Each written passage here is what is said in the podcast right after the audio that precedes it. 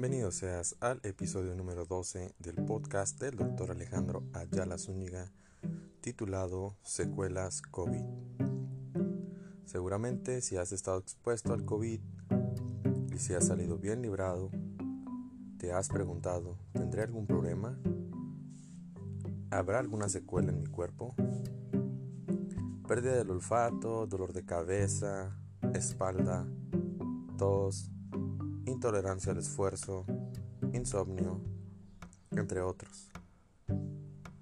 Son algunas de las situaciones que se han visto en algunos pacientes posterior al COVID.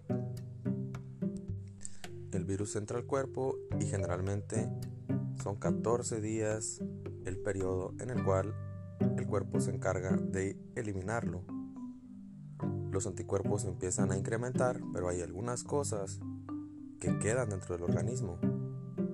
Este virus, a diferencia de otros que también producen cuadros gripales, forma cicatrices y disminuye la cantidad de oxígeno en el torrente sanguíneo, lo que conlleva a mayor trabajo del corazón, del sistema inmunológico, neuroendocrino, digestivo, renal, que tienden a preservar el equilibrio y la homeostasis. Pero existen situaciones que pueden llegar a perturbarnos preocuparnos. Doctor, me siento cansado. He notado más problemas al dormir. Tengo dolores en espalda y cabeza. Siento que me falta el aire al caminar. Me siento deprimido o ya no tengo ganas de tener relaciones sexuales. Mm, algunas de estas son consecuencias del COVID.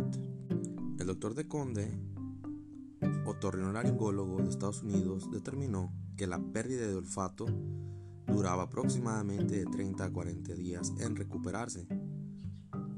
Al inicio de la pandemia estudió en retrospectivo a pacientes que habían tenido este cuadro y observó que la mayoría se recuperaban y que incluso la recuperación coincidía con la mejoría en el estado de salud y una mejoría notable también en el cuadro del COVID. Y solamente una pequeña cantidad de personas quedaban con una disminución muy grave del olfato o una pérdida real. El British Medical Journal determinó en un estudio que el dolor torácico, la ansiedad, la tos y la sensación de falta de aire a la inhalación profunda eran algunas secuelas. En un estudio español, María Molina Molina comenta que la falta de atención, la pérdida de la memoria, la mala calidad del sueño, el atragantamiento, Cambio de ritmo deposicional, sensación de plenitud y la pérdida de peso son algunas consecuencias. La Organización Panamericana de Salud refiere a la fibrosis pulmonar, la miocarditis, los cambios en el estado de humor, psicosis y aislamiento social como algunas consecuencias. La doctora Cristina Galván en la revista Gaceta Médica, en el artículo de COVID-19, en un análisis por especialidades, refiere que la necrosis de la piel, urticarias o alergias y la caída de pelo son consecuencias del COVID. En la revista The Lancet de Infectious Disease refiere que como consecuencia a largo plazo puede resultar en otras infecciones virales como mononucleosis, paperas, hepatitis B. Y quedan algunas dudas. ¿El COVID causa diabetes? ¿O algunas otras enfermedades metabólicas? En la unidad de medicina familiar de Tijuana hemos estudiado pacientes y hemos observado que existen bastantes descontroles metabólicos, hipertensión arterial, alteraciones cardíacas, migrañas, dolores de cabeza, alteraciones en la piel, cuadros de ansiedad, vértigo y por ahí un médico reportó tinnitus o zumbido crónico.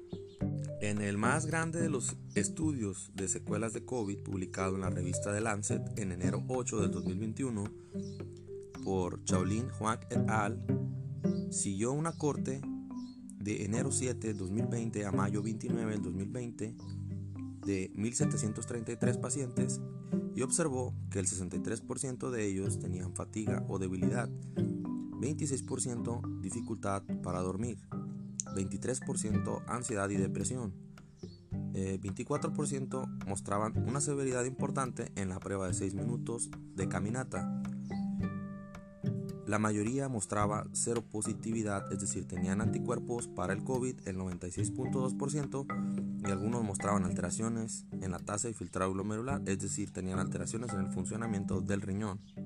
El British Medical Journal propone que para regresar a la actividad física y volver a reacondicionar el cuerpo es importante tener un electrocardiograma basal y observar el funcionamiento de la actividad eléctrica. Y además sugiere iniciar la actividad física de menos a más, es decir, ir de una manera progresiva, con ejercicios aeróbicos, isométricos e isotónicos, hasta alcanzar un nivel de actividad física más importante. Para poder tener una mejor abordaje de las secuelas del COVID, es importante que visites a tu médico familiar para poder identificarlos. Y una red de especialistas junto con él te ayudará a que te sientas mejor y que tu estado de salud regrese a las condiciones óptimas para poder desempeñar tu trabajo y vivir con una calidad de vida muy buena. Por ejemplo, sería importante abordar un psicólogo. Sería importante también abordar algún nutriólogo o nutricionista y algún especialista en actividad física. Y muy importante para evitar las secuelas del pulmón, acudir con un terapeuta en medicina de rehabilitación para que ayude a tu pulmón a sentirse bien y recuperar su distensibilidad. Esto fue el episodio número 12 del podcast del doctor Alejandro Ayala Zúñiga. Medicina Preventiva a tu hogar. Sígueme en Spotify con más recomendaciones y medicina basada en evidencias. O manda un mensaje vía Telegram al 664-167-7590. Soy médico especialista en medicina familiar en la ciudad de Tijuana, Baja California, México.